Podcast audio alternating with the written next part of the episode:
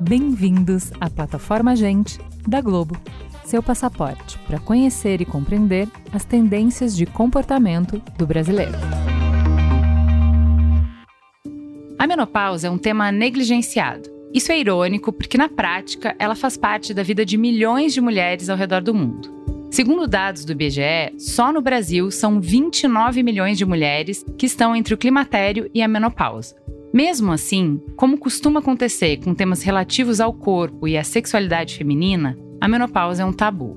E essa falta de conhecimento afeta de maneira significativa a saúde mental e física das mulheres. De acordo com uma pesquisa realizada pela Fentech brasileira Plena Pausa, 81% das mulheres afirmaram ter experimentado ansiedade e depressão durante a menopausa. Além disso, 58% delas relataram que se sentem menos produtivas no trabalho. Os números destacam a importância da gente abordar abertamente a menopausa, dividindo informações claras e confiáveis para todas as pessoas, mulheres adultas e jovens e também suas famílias, companheiros e colegas. A menopausa é um momento natural na vida de uma mulher, cercada por sintomas físicos e emocionais que podem impactar profundamente o seu dia a dia. Mas ela não precisa ser um período de silêncio ou desconhecimento. É preciso quebrar os tabus e abrir caminho para uma nova compreensão dessa fase, que inclui valorizar a vida de mulheres adultas e combater o preconceito de idade. É por isso que propomos aqui uma conversa franca e aberta sobre o tema, sem rodeios, a fim de compartilhar informações relevantes, histórias inspiradoras e dicas práticas. Queremos que cada mulher possa viver a menopausa com confiança e sentir-se inteira em todas as fases da vida. Junte-se a nós nessa jornada de empoderamento e transformação.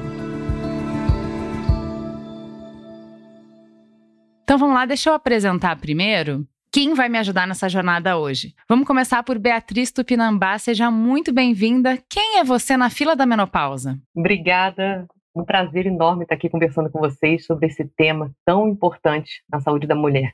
É, eu me chamo Beatriz Pelambá, sou ginecologista, né, especialista em longevidade feminina, em climatério e menopausa. Eu sou professora da pós-graduação de ginecologia endócrina, justamente na cadeira de climatério e menopausa. E eu sou também criadora de um método, do método Ressignifique a Menopausa e o Climatério, que já transformou a vida de mais de 10 mil mulheres no mundo todo. E aí é um prazer conversar sobre esse assunto tão importante com vocês.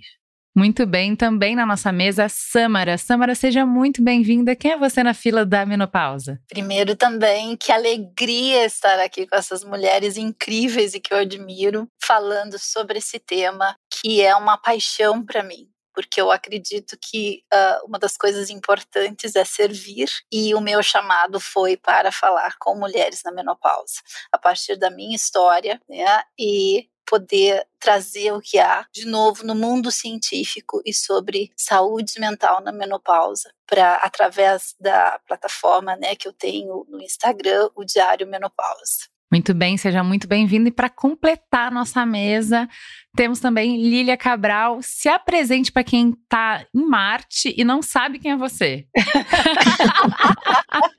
Sacanagem pedir para a Lília se apresentar, mas vamos lá.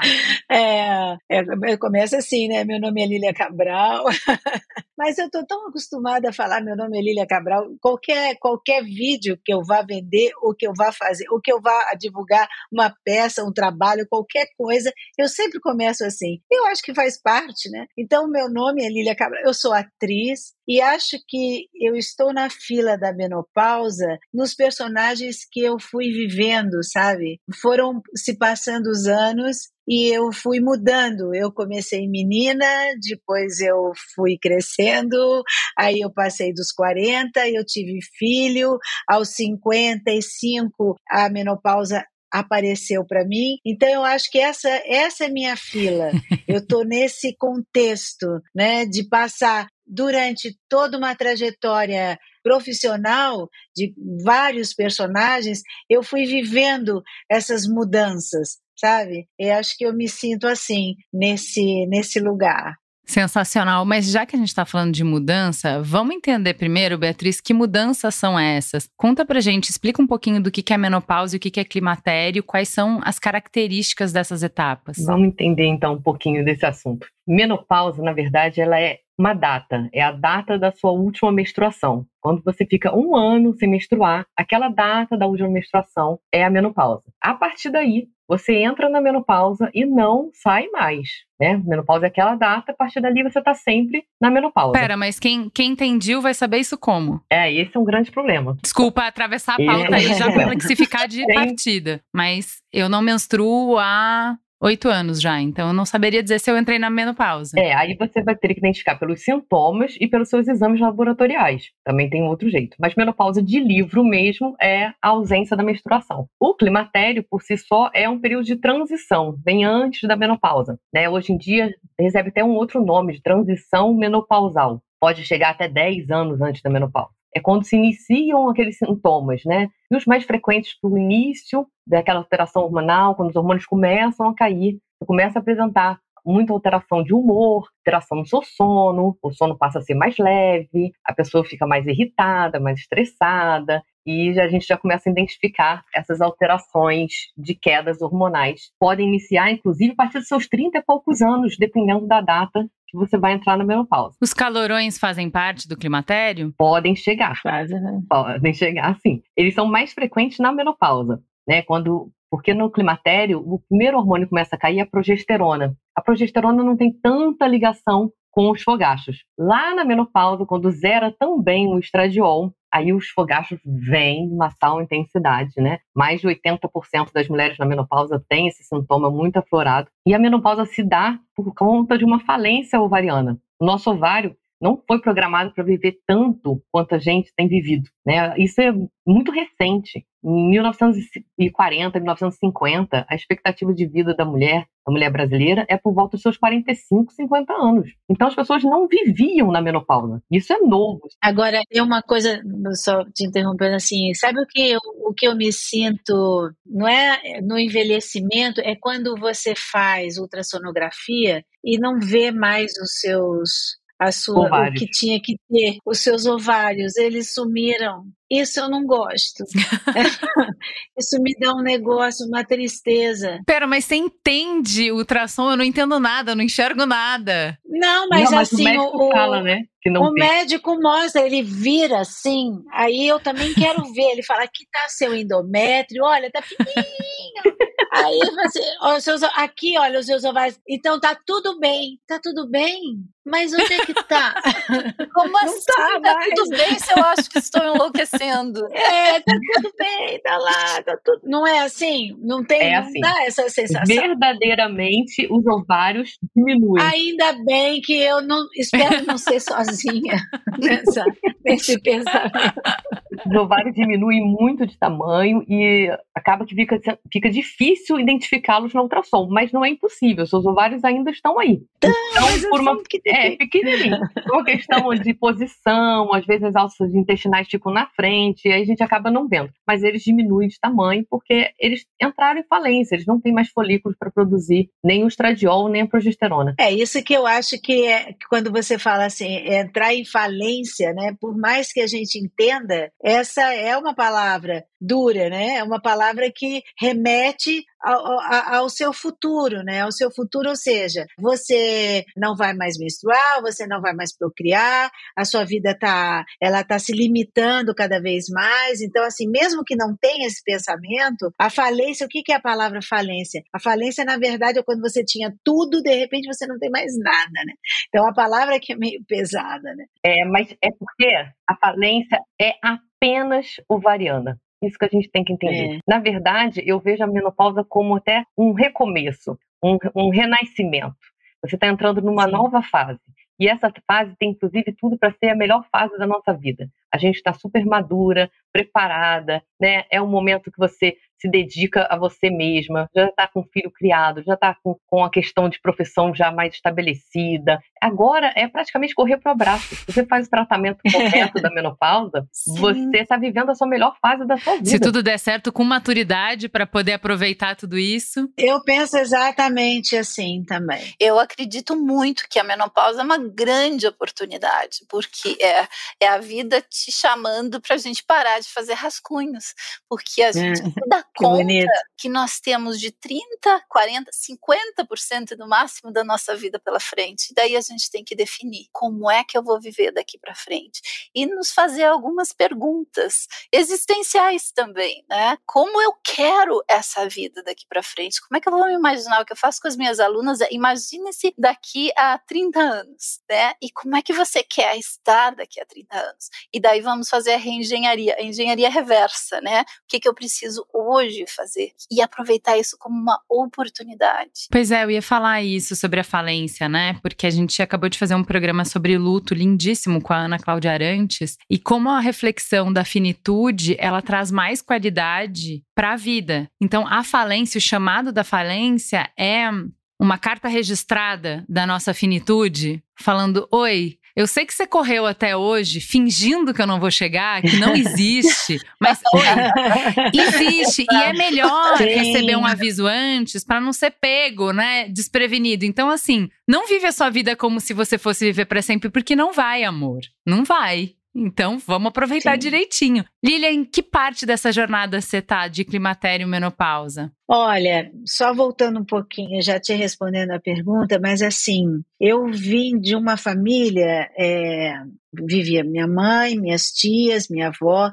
todas portuguesas, né? E todas qualquer assunto uh, de sexualidade, até mesmo menstruação, o que eu fui aprender foi na uhum. escola, uhum. porque eu tinha uma, eu, estava, eu estudava numa escola experimental. E se caso eu não tivesse na escola experimental, eu não entenderia até mesmo o que, que é que estava acontecendo uhum. comigo, quais eram essas mudanças e essas mudanças como, a, como elas eram importantes para o meu começo de vida. Então eu vi um sofrimento familiar na época da menopausa que eu não entendia absolutamente nada. E quando eu peguei esse lado meu, eu fiquei, eu tenho 65 anos e comecei a minha fase de menopausa aos 55. Eu comecei até tardio, porque muita gente começa antes e eu comecei a sentir as sensações e tudo aos 50 e pouco, 53, mas eu fui me determinar mesmo completamente na menopausa aos 55. É, eu tive uma, digamos assim, uma sorte muito grande, porque todos os trabalhos, as pessoas que me acompanhavam me viram também nessa evolução. Então, os meus fogachos, eles eram muito acarinhados, porque tinha 10 me secando. Uh, e isso era uma forma de eu entender é, e agradecer também que eu estava sendo uhum. a, não só acarinhada, mas todo mundo estava entendendo a minha situação. Porque eu estava no meio de. Às vezes não era para suar. Imagina, você está no meio de um set e de repente a sensação Nossa vir, senhora. e quando ela vem, ela é capaz de encharcar uma camisa, incapaz de, capaz de encharcar você toda, todo mundo sabe disso. E ali eu tinha essa proteção total. E, e ao mesmo tempo, uhum. ninguém falava sobre isso, todo mundo entendia, mas ninguém dividia. Ao contrário, me poupavam. E essa fase, eu não podia ter passado uma fase melhor, porque eu tinha essa compreensão, mas eu sofria, lógico que sofria. É, sofria porque era sempre tudo o, meu humor, a minha tristeza, é, o meu mau humor. E eu sou uma pessoa bem humorada, mas o meu mau humor, ele triplicou, a minha tristeza triplicou, a minha vontade de chorar triplicou toda hora. E eu tinha que entender, ao mesmo tempo, eu estava comigo, com análise, é, com a minha família e, e, tentando compreender, mas até que teve um dia que eu estava conversando com minhas amigas também, cada uma falava uma coisa, e tinham duas, duas amigas minhas que tinham feito reposição hormonal e tiveram problemas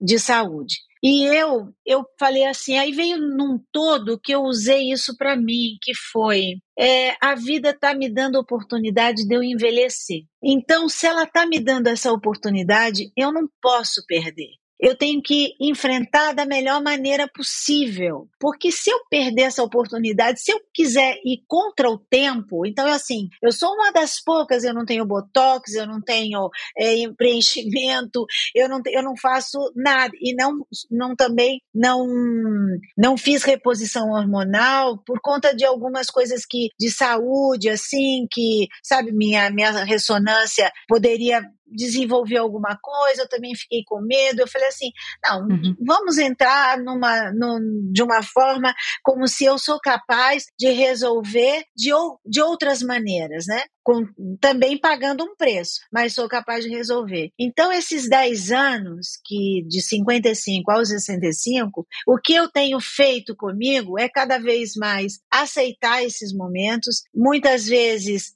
acho que é, é, o que acontece né, no ultrassom. Ah, não tem, não tem, não tem. Uhum. Mas eu já olho porque eu tenho, eu tenho vontade de conquistar outras coisas que eu não conquistei como mulher sabe? Às vezes até mesmo a própria autoestima, que eu deixei muitas coisas passarem, eu não, não conquistei como mulher, mas eu ainda tenho um tempo de conquistar. Então é isso que eu acho que a minha família, apesar do silêncio, apesar de, de, de ter aquela coisa moral, né? Porque todo mundo tem, ainda mais antigamente, de não falar de não sei o quê, de uma certa forma me ajudou a ter que cavocar sozinha para eu poder encontrar o meu caminho, entendeu? Acho que é, é isso. Na fila do, do pão, digamos assim. na fila do pão, eu ainda estou aprendendo pra caramba, porque não adianta a gente dizer assim, ah, não, porque eu sei, porque eu sou. Eu detesto quando falo assim, porque eu sou uma pessoa.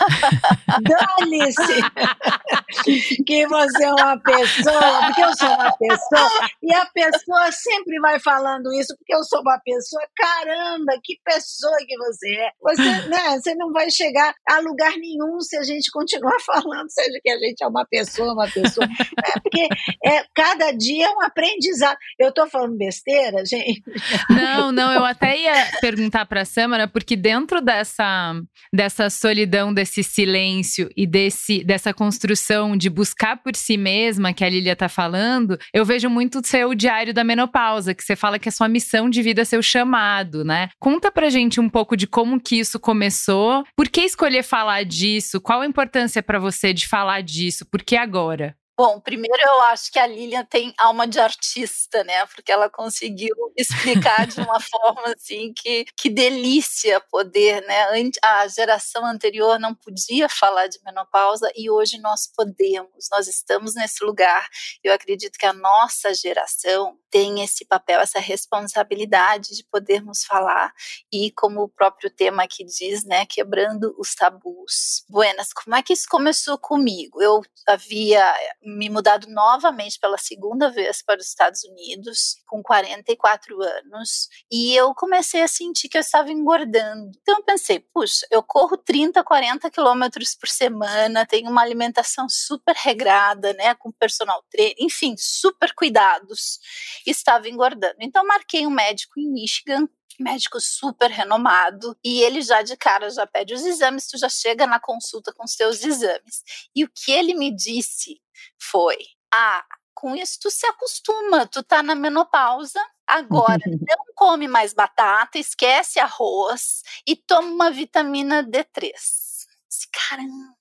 Eu fui para casa, eu me lembro que eu pensei assim, caramba, como assim se acostuma? Então, assim, eu disse, de novo, não, ninguém vai me dizer o que eu tenho que me acostumar, uhum. né? Então eu pensei, bom, eu sou uma mulher, sou uma pessoa, né, Lila?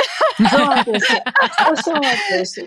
Eu pensei, eu sou uma mulher relativamente inteligente, eu me coloquei em Harvard, me formei, fui professora assistente lá, professora universitária, trabalho no Vale do Silício. Como assim que uhum. eu vou aceitar isso? Então ali eu comecei a minha jornada. E me dei conta como eu não sabia sobre menopausa. Isso foi assim. E quando eu comecei a estudar e descobrir, e eu falava com as minhas amigas e elas diziam: Imagina, você é tão nova. Aí está o lugar de solidão. Porque ninguém quer envelhecer. E se a tua uhum. amiga vê em ti esse envelhecimento, ela tem que reconhecer nela esse uhum. envelhecimento. E deste lugar eu pensei, eu preciso falar sobre isso. Eu estava muito bem na minha carreira, no Vale do Silício, numa empresa de software, e eu me lembro que um headhunter me chamou e me ofereceu uma posição que era irrecusável. Uhum. Eu disse para ele, ah, eu tenho que pensar. E ele me perguntou, mas Samara, o que que tu queres? Uhum. tipo assim, é mais dinheiro. E eu parei, eu disse, eu tenho que pensar. E eu fiquei pensando o que que eu quero. E daí eu faço o exercício com as minhas pacientes e minhas alunas, a engenharia reversa. Disse, Como é que eu quero estar com 60, 70 anos? Eu disse, uhum. eu quero estar falando com mulheres, eu quero ter meus livros publicados. Eu disse, eu tenho que começar isso agora. Uhum. Então eu larguei a minha carreira no Vale do Silício para me dedicar a falar de menopausa. Então, e eu escolhi diário menopausa porque eu não quero ser essa pessoa, né, Lilia, que, que acha que tá tal, mas sim poder me colocar junto. Então eu conto os meus perrengues, as coisas que eu faço errado, que deu certo, mas não de um lugar de saber que eu sei tudo, até porque a própria ciência do estudo da mulher é muito nova. Uhum. American Heart Association estuda o coração dos homens há mais de 50 anos e o coração das mulheres em torno de 17 anos. Eu sei porque eu fiz trabalhos com eles em Boston, né? Então, assim, é uma coisa nova e nós precisamos estar, entrar disso, né? Quem sou eu na fila do pão? De cabeça aberta para aprender tudo que possa ser uh, utilizado em diferentes ciências. A neurociência puxa, é direto como a gente pode trabalhar o nosso mental, porque o que a Lília falou de um dos primeiros sintomas no climatério, né, e a doutora Beatriz, o calorão é mais lá na menopausa, mas isso que a Lília sentiu da irritação, esse sentimento, né, a mulher às vezes se olha no espelho ela diz que isso eu. Isso é uma transformação já bioquímica no cérebro que nós precisamos falar, porque a mulher fica com vergonha uhum. e ela não fala sobre isso. Ela, ela fica com vergonha, principalmente, às vezes até as próprias mulheres, elas chamam atenção daquilo que está se passando com você. Acho que é de uma forma até de aliviar a tensão que ela tem. E às vezes até os homens, eles são mais delicados em alguma circunstância. É, é muito engraçado porque também não tem regra. Então, acho que o que a gente precisa, na verdade, é estar tá sempre muito consciente daquilo que, que você está vivendo e também muito aberto para receber tudo que você vai passar. Que, de fato, a insônia existe, né? Eu nunca tive problema de dormir, mas agora eu tenho problema de dormir. É, e, e, é difícil, a gente sabe que desde há muito tempo, desde quando eu comecei a menopausa, meu problema foi aumentando e foi aumentando e foi aumentando. Mas eu, cada noite bem dormida, para mim é uma vitória. E aí eu aproveito o dia melhor, né? Exatamente. E a noite que está mal dormida, eu vou procurar ir mais cedo para a cama, porque se eu ficar reclamando, ou se eu ficar, ai, isso acho que é um peso muito grande, porque e vou deixar de viver algumas circunstâncias e situações que eu não posso deixar de viver. Então, mas eu acho que aí entra o valor do que a gente está conversando aqui de ter um diário disponível para as pessoas saberem que não é só comigo e às vezes até para conectar Sim, os pontinhos. Uma rede de apoio. Porque você falou que, ah, eu nunca tive é, insônia, então agora eu consigo perceber que tem um marcador, alguma coisa diferente está acontecendo. Mas às vezes eu não consigo é, me dar conta de que todos esses sintomas, eles fazem parte da mesma coisa. Você está vivendo, fazendo mil coisas, a gente está cada vez mais desconectado do nosso corpo, porque a gente quer, tem cada vez mais inveja da máquina, a gente quer cada vez mais superar uhum. o corpo, então a gente fala para ele, fica quieto, agora não pode, agora não pode, não pode isso, não pode aquilo. Então, é, quando a gente chega nessa idade de maturidade, você pode ter uma longa caminhada de vida de não escutar os sinais do seu corpo, de não perceber. Então você tá mais irritada, mas você não percebe que mudou alguma coisa. Você acha que é por causa do trabalho, você acha que é porque o marido não, não dá conta, porque os filhos estão te dando dor de cabeça. Você pode estar perdendo sono, mas você não dá conta que o seu corpo mudou. Você pode estar tentando é, resolver cada coisa com um medicamento diferente, entendeu? Exatamente. E é isso que eu queria te perguntar, Beatriz. Em qual é o papel das redes sociais para nos ajudar a entender melhor, conhecer mais, já que é tão. Nem a ciência conhece, sabe tudo, sabe muito bem. Como que a gente pode ter melhores informações sobre esse assunto? É, eu acho assim, um dos principais problemas da menopausa é essa falta de informação até pelo que eu já tinha falado, a menopausa é uma coisa muito recente, né? A gente não vivia na menopausa, então estamos tendo que aprender a lidar com isso. É, no meio científico também ainda são, são poucos estudos, poderiam se investir muito mais. Então essa falta de informação é generalizada não só com as mulheres, mas também até com, com classe médica, com profissional de saúde. As pessoas não dominam muito bem esse assunto. Então a rede social, eu acho que é um meio assim fantástico até porque é super democrático, né? Antigamente a informação ficava mais retida na, uhum. na, área acadêmica, e hoje em dia não é mais assim, as pessoas têm acesso, e uhum. isso é uhum. muito bom. Então, a gente pode transmitir o conhecimento para as pessoas, fazer com que elas consigam identificar esses sintomas da menopausa, que muitas vezes passa despercebido. É, você começa a culpar outras coisas, então, ah, minha libido está ruim, mas é porque eu tenho 20 anos de casamento minha eu não durmo mais, mas é porque eu estou mais estressada. Eu não dou mais tanta conta do meu trabalho, mas é porque eu, a gente vai inventando desculpas ao invés de associar esses sintomas e entender que a gente precisa encarar a menopausa e tratar a menopausa de verdade. É claro que tem um, um, uma contrapartida das redes sociais, né? Porque tem informação de tudo quanto é jeito. Então a gente tem que ter uma seletividade, tem que ter, entender de onde vem essa informação, quem é que está passando, né? Da onde que vem isso, a gente tem que selecionar, porque a gente ouve de tudo nas redes sociais. Então, fazendo essa seleção, eu acho que a rede social veio para ajudar e muito todas as mulheres a identificarem os sintomas, a não sofrerem sozinhas, a entender que você não está ali é, tendo todos esses sintomas sozinho, todo mundo ali tem também. Ah, não sou só eu que estou com falta de libido, não sou só eu que estou com ressecamento, é, porque infelizmente o que eu ouço é que nas grupos de amizade as mulheres têm essa dificuldade de contar uma para outra que estão sofrendo né, ficam com vergonha, preferem não lidar com a questão do envelhecimento porque associam menopausa com envelhecimento. Então, quando a gente vê o mundo da rede social, a gente se abre mais e entende que não estamos passando por isso sozinhos. Inclusive, para compartilhar, né, em 2021, o Congresso do North American Menopause Society fez uma menção de agradecimento a todos os, os profissionais que estavam levando informações na mídia social. Isso foi muito legal. Foi muito, muito importante. E também nos traz uma. Nós que gostamos da informação séria, um comprometimento de colocar a fonte de onde a gente está falando uhum. aquilo. Uhum. Né? Não, a gente não tirou da nossa cabeça ou por achismo, a gente vai e investiga e sempre com esse aspecto de que é uma informação que está em construção, né? nada está escrito na pedra ainda. Exato, exato. Agora, tem uma boa questão aí Samara, se a gente falou no início que a maior parte das mulheres sentem ansiedade e depressão durante a menopausa, tá aí o que muitas vezes pode nos atravancar de falar né? De até dar conta do que a gente está vivendo, de compreender, dar uma sujada na lente para que a gente consiga ler o que a gente está passando e consiga pedir ajuda. Eu queria que você falasse um pouquinho para a gente sobre isso, né? Como que você vê na, na sua jornada e na troca com as mulheres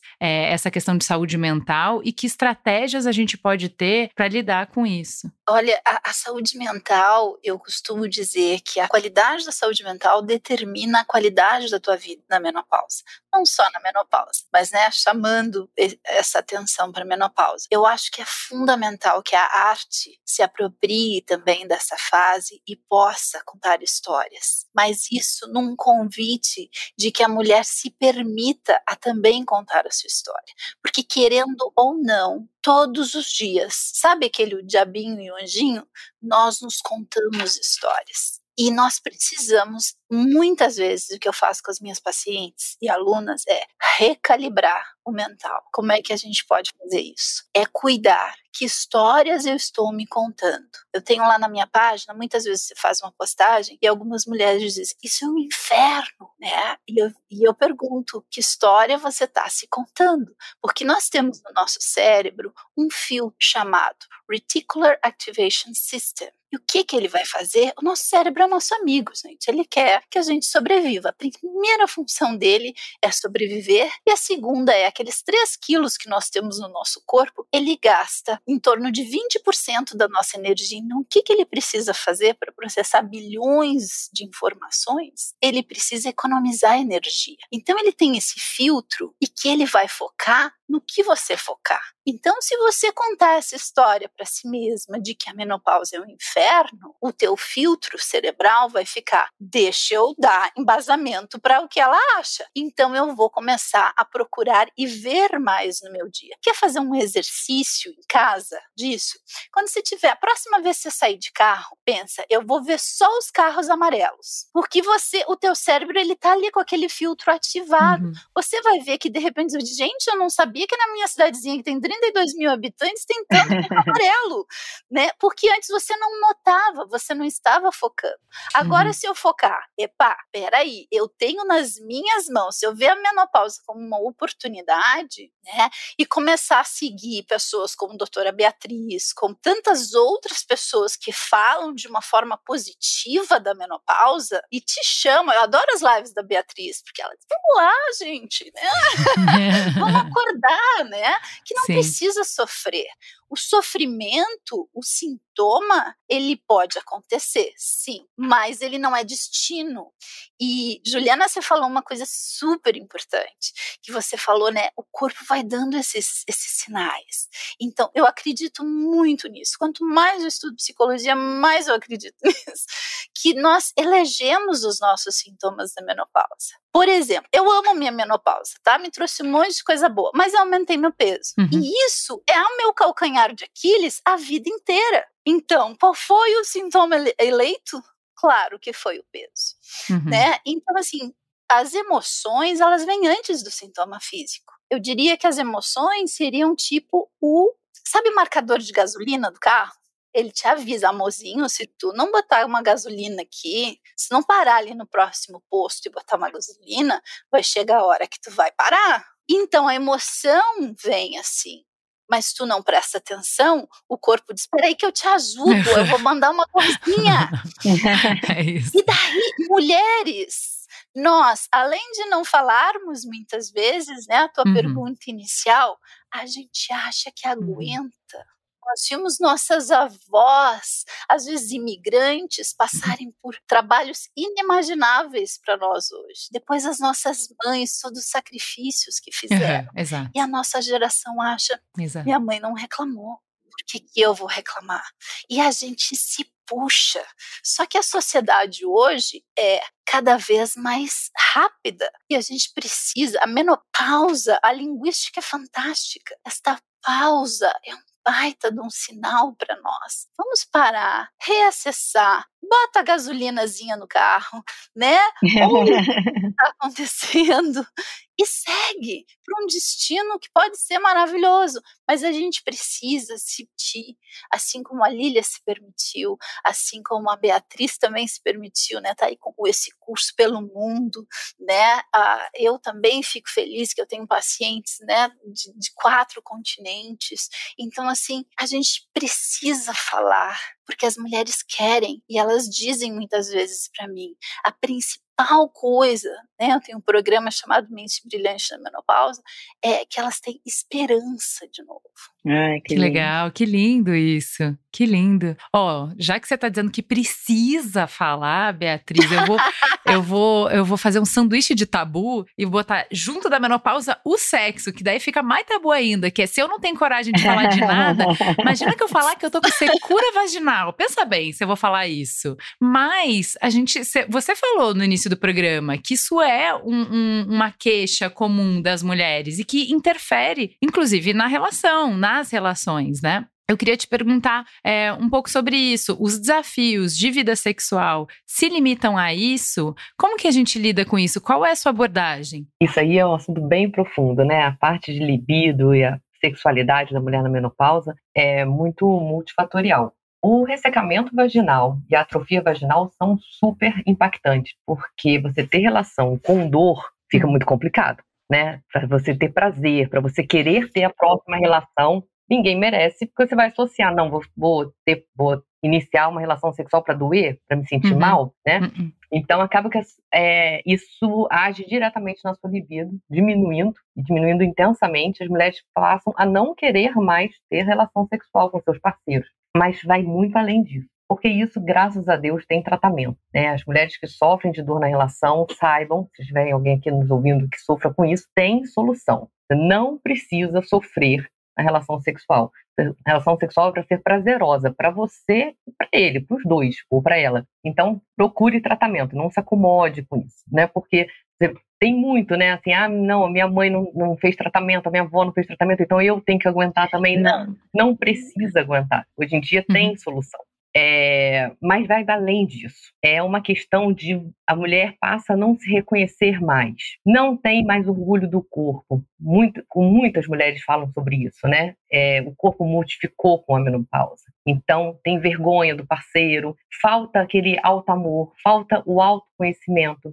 É, coloco muito culpa de falta de prazer no, no, no parceiro, em vez de assumir a responsabilidade pelo seu próprio prazer sempre falo muito disso. A gente tem que conhecer o nosso corpo, a gente tem que saber o que, que dá prazer e o que não dá, o que, que a gente precisa fazer para chegar ao orgasmo, para ter prazer, para se sentir bem. Isso não é uma obrigação do parceiro, é sua obrigação. E uhum. se ele não está acertando nesse, nesse sentido, você pode ensinar, você pode direcionar, pode fazer com que fique bom. É interessante uhum. que tenha conversa, que tenha diálogo, que explique, ah, tá doendo desse jeito, vamos fazer tal coisa, vamos usar lubrificante, pelo amor de Deus. Lubrificante não, não desmerece ninguém. Pois é, mas eu já ouvi essa reclamação de uma amiga minha que é, ela estava numa relação muito longa, sei lá, mais de 20 anos, e aí, essa, essa mudança no corpo foi vista como uma mudança de relação. Então você não, então você não quer mais. Porque eu chegava Sim. perto de você e você estava lubrificada. Agora você não quer mais, você não gosta mais de mim. Existe muito preconceito do homem em relação a isso. Ele acha que se a mulher não está lubrificada é porque ela não quer, porque ela não gosta mais, porque não está na relação. Não, existe sim uma dificuldade de lubrificação. A menopausa ocorre um ressecamento no corpo todo. A gente fica com a, eu chamo de magnífica. A gente fica com a magnífica ressecada, a gente fica com os olhos ressecados, com a pele ressecada, com o cabelo ressecado,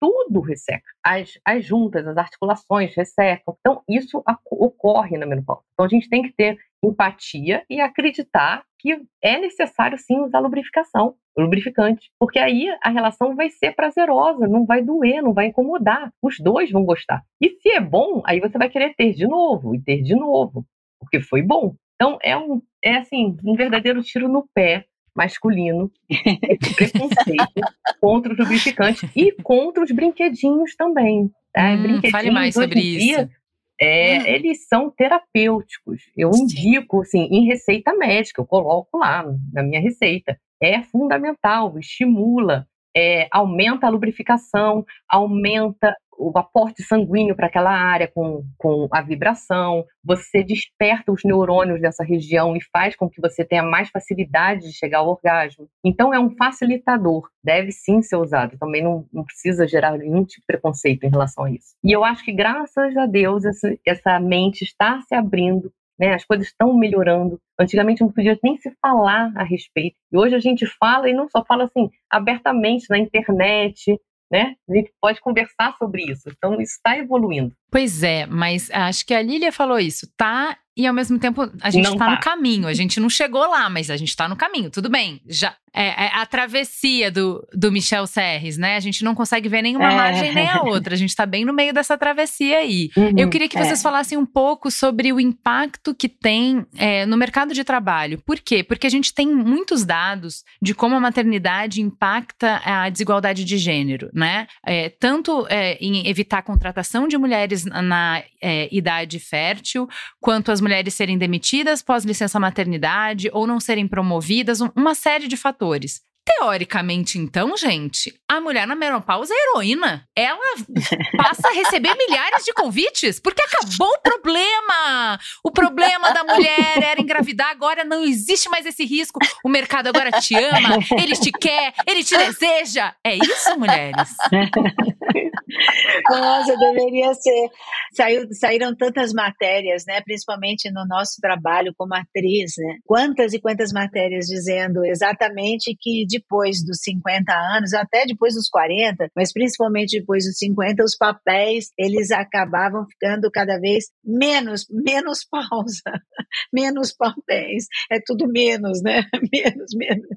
Mas acho que isso, tanta coisa evoluiu eu vejo também o comportamento de tantas mulheres buscando suas realizações e, e descobrindo suas realizações depois é, da menopausa. Uhum. Posso acrescentar nisso? Pode, pode sim. Eu tenho mais dados assim do, de, do Reino Unido, né, que está anos-luz na nossa frente, né? Inclusive tem alguns países da Europa que a gente poderia dizer que em torno de 30% da economia são da silver economy, ou seja, são de pessoas pessoas nessa nossa idade, 50 mais. Então é importante a gente entender que muitas das organizações estão começando a querer ter mais educação sobre menopausa. Porque se a gente pensar, mesmo antes da menopausa no climatério, a mulher que está sofrendo e sentindo essas alterações de humor, de irritabilidade, de ansiedade, de memória, o primeiro sintoma na menopausa mais, mais comum na menopausa é o calorão, mas o segundo é a perda de memória, o brain hum. fog, que a mulher diz, onde eu deixei as minhas chaves, onde eu deixei, né, onde eu gosto de brincar, cadê meus óculos? Então, assim, a gente brinca e eu me permito brincar porque eu também passo por isso e tive que descobrir, lançar mão de outros recursos para não sofrer com isso. Mas essa mulher que está sofrendo, ela está onde? Uhum. No mercado de trabalho. E muitas vezes seria o, o momento dela estar tá brilhando, porque ela já passou por, né, ela já tem a sua formação, ela já passou por muitos perrengues na sua carreira, já foi mãe, licença maternidade muitas vezes, e tá ali naquele momento de brilhar. Eu tive uma paciente uma vez que era uma grande executiva e ela conseguiu assim um cargo que era incrível e ela dizia: "Eu não tenho coragem de levantar da cama". E uhum. ela se sentia tão culpada com uhum. isso porque como que ela conseguiu o sonho dela e ela, por outro lado, não tinha energia? Com orientação, e ela foi, conversou com seu médico, começou a reposição hormonal, ela voltou até essa energia. Ela disse, não era nem a energia sexual, era energia libido de vida, de vida. Uhum. Né, que estava faltando. Então, assim, os principais sintomas que a mulher enfrenta no mercado de trabalho é ansiedade, memória, fadiga. Uma pesquisa feita cinco anos atrás, né, quando se começou a fazer esse trabalho de educação, em torno de 78% das mulheres que tinham esses sintomas não associavam a menopausa. É isso.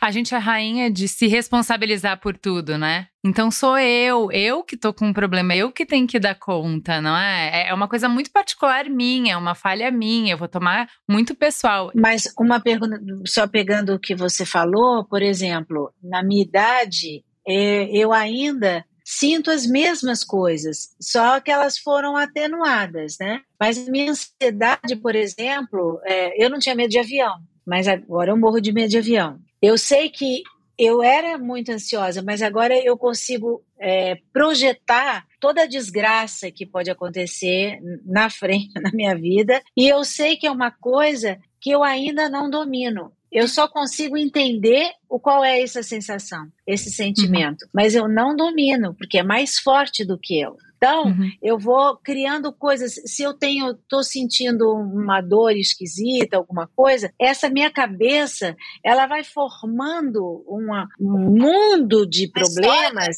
uma história imensa. Junto com isso, o meu humor, a minha, o, a, o meu coração, a minha palpitação, tudo isso, ela é exatamente como era quando eu comecei a me sentir já com calor, já uhum. é, elas continuaram. A, a, gente só aprendeu a conviver. É, é, chato, é chato, mas antes eu não tinha nada disso, né? Imagina uhum. se eu tinha tanto medo de tanta coisa e agora eu tenho. Nossa, você tá falando, eu tô pensando na minha mãe, tadinha. Há 20 anos atrás, com medo de dirigir, a gente brigou tanto com ela eu nunca que eu ia imaginar que isso era sintoma de menopausa. Minha mãe fazia tudo, ela dirigia por todos os lugares. Como que ela podia ter. Do nada ela começou a ter medo de dirigir? Você tá falando, tá me dando uma culpa, uma dor, assim.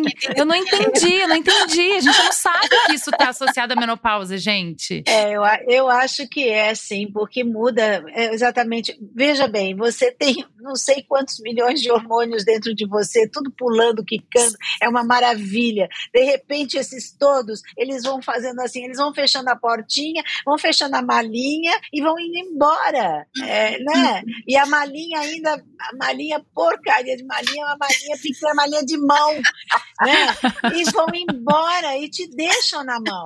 Essa é, essa é a nossa realidade. Então, é, isso a gente vai ter que conviver mesmo. É doído às vezes. Peraí, Beatriz, isso quer dizer que é, não existe fim da menopausa? Porque, olha só, a Lilia tá falando que há 10 anos ela, ela se sente como se sentia no início. Então, hoje em dia, a gente tem tratamento, né? Temos o que fazer, temos como resolver esses sintomas, mas fim da menopausa Não. A menopausa dura até o fim da vida, é isso? Os nossos ovários não vão voltar a produzir hormônio. Você entra na menopausa, né? Você não sai. Não passa. Mas tem como tratar, tem solução, tem como se livrar de todos os sintomas da menopausa, tem tratamento, tem controle, não tem, assim, não vai acabar, porque o seu ovário não vai do nada começar a produzir os, outros, os hormônios novamente. Sim. Mas que tem tratamento, tem. Isso é importante, né? saber que existe tratamento. Existe tratamento. E antigamente também, eu posso estar errada, me corrige, Beatriz, mas uh, eram muito mais invasivos, né?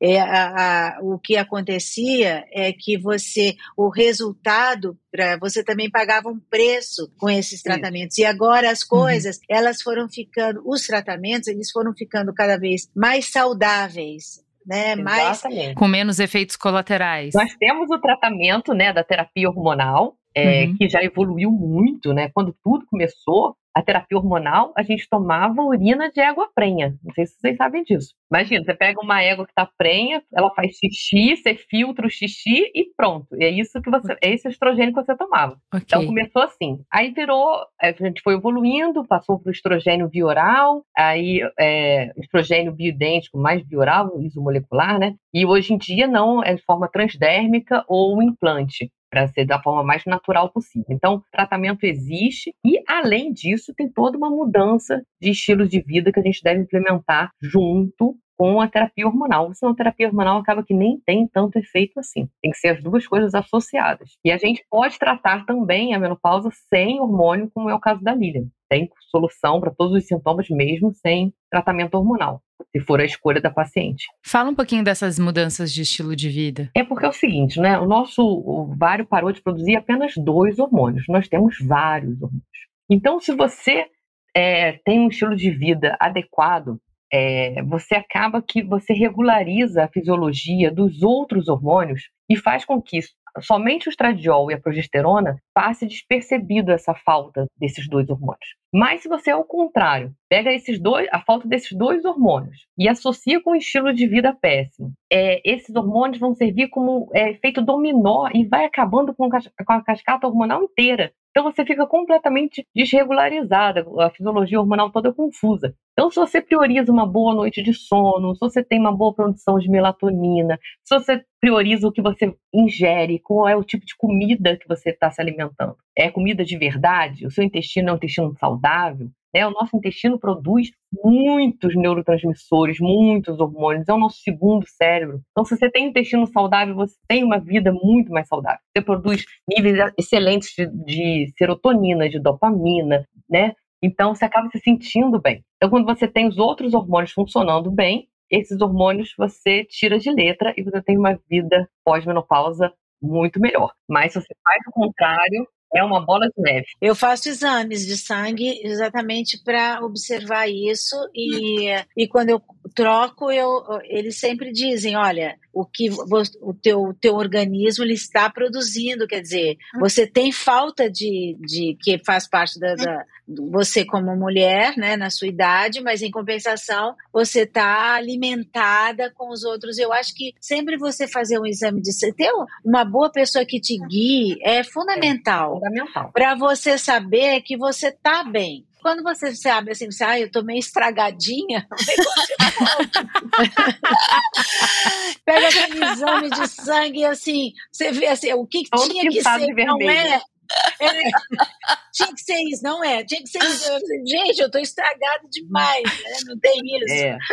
Mas a gente tem o hormônio da tireoide, tem a melatonina, tem a ocitocina, tem a testosterona, tem. Gente, tem muita coisa que faz a gente se sentir bem. São então de 50 hormônios reconhecidos pelos cientistas hoje. Exatamente. Aí você só perdeu dois. Gosto dessa perspectiva. 152 é. você perdeu dois, né? A gente. Vamos lá. Se alguém, né? se alguém falar comigo alguma coisa sobre isso, eu vou falar, mas eu só perdi dois. Não, porque o terceiro diminuiu um pouquinho a testosterona ali, né?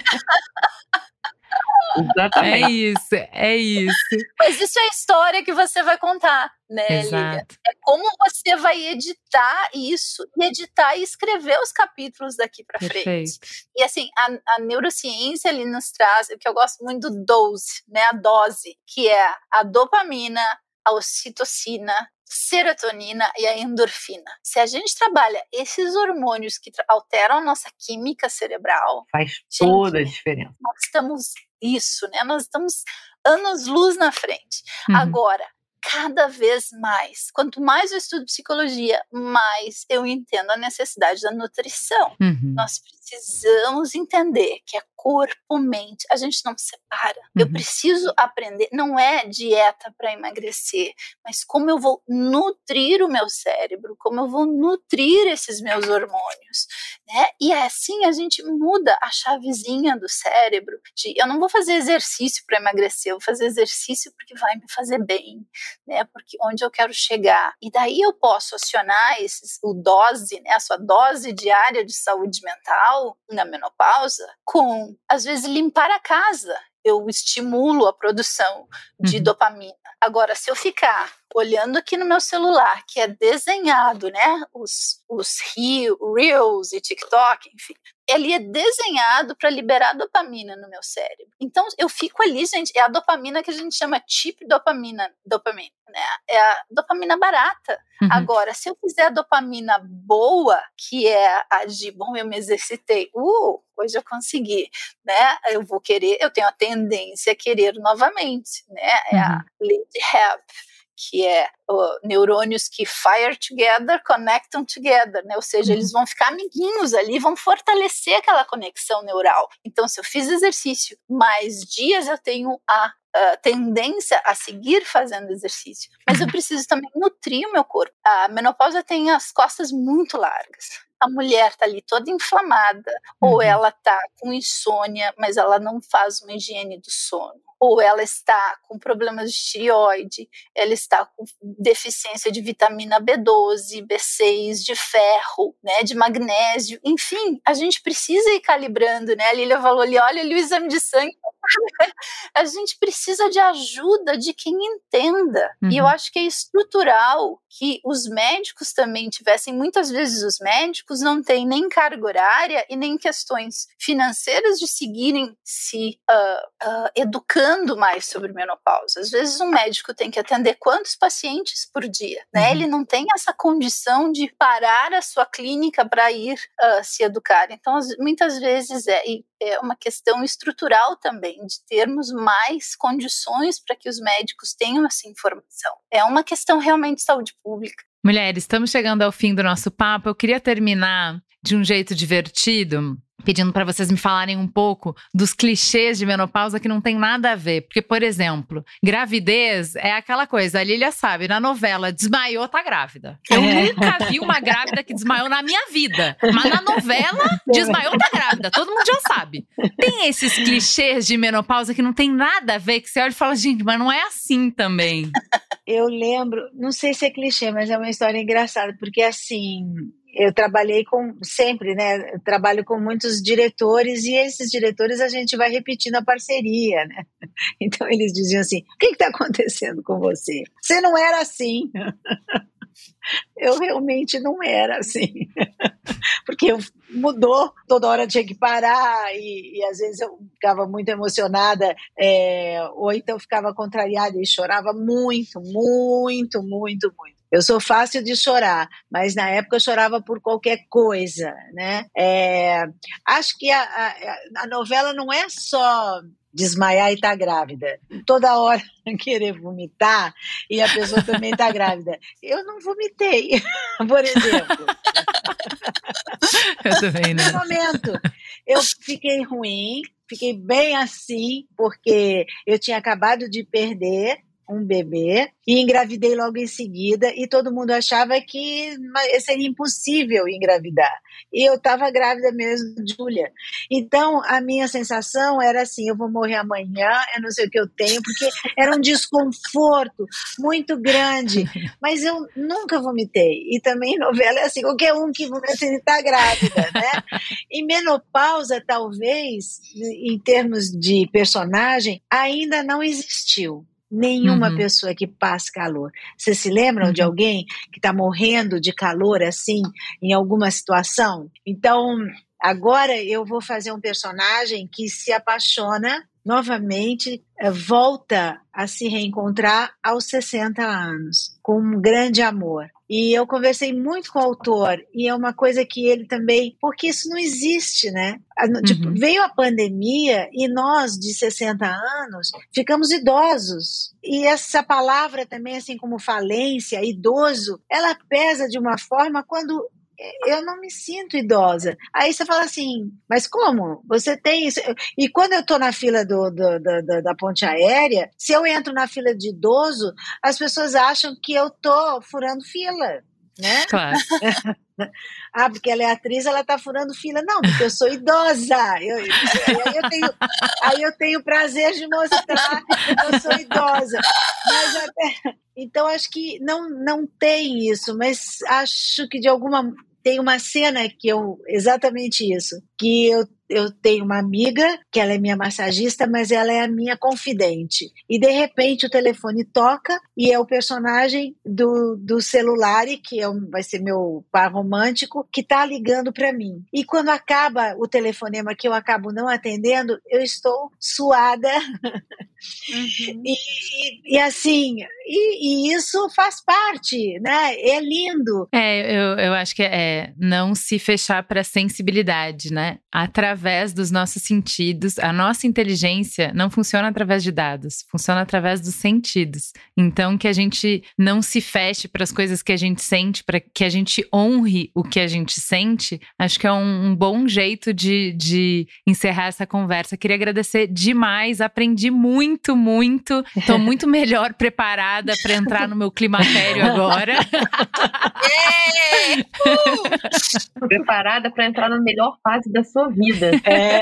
Um beijo, então, para todo mundo aí que está ouvindo a gente. Foi um prazer conversar sobre esse assunto tão importante na, na vida das mulheres, na vida de todas nós. E gratidão, né? Que oportunidade estar com essas mulheres maravilhosas e aprendermos juntas e com, chegando aí na sua casa para que você também saiba que é possível que seja uma fase maravilhosa. E eu queria dizer que é, eu acordo mesmo todos os dias agradecendo e agradeço, porque são oportunidades que a gente não esquece. Não é fácil é, ser mulher, não é fácil você lutar pelas coisas que você quer, não é fácil você enfrentar tudo que a gente é, sempre enfrentou e vai continuar enfrentando, não é fácil vencer os tabus, não é fácil. Então, quando eu vejo dois exemplos de mulheres como a Samara e como a Beatriz, é, lutando para deixar esse tempo melhor,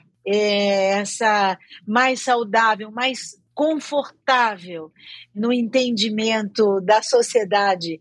É um prazer estar aqui. Me emocionei porque fiquei lembrando da minha mãe, coitadinha, da minha avó, das minhas tias, de um tempo que não existia esse tipo de conversa, não era permitido falar, era impossível trocar. E agora a gente conversa tão abertamente, juro, é, tem coisas que a gente nem imagina, né? Fala assim, mas olha, acabou sendo tão importante para minha vida, né? Um momento tão especial e tão importante para mim, porque eu vou te dizer, eu aprendi muito com vocês, aprendi demais, aprendi e acho que é, vou colocar para minha vida assim, já vou escrever, eu tenho agenda, aqui ó, minha agendinha. já vou escrever assim, é a melhor fase da vida. Todo dia eu vou acordar e vou pensar nisso, porque as coisas que eu pensava, é, eu consegui expor e, e, eu também não estou totalmente, não estava totalmente errada naquilo que eu estava pensando. Então, só de ter a certeza de que é a melhor fase, todo dia eu vou ler.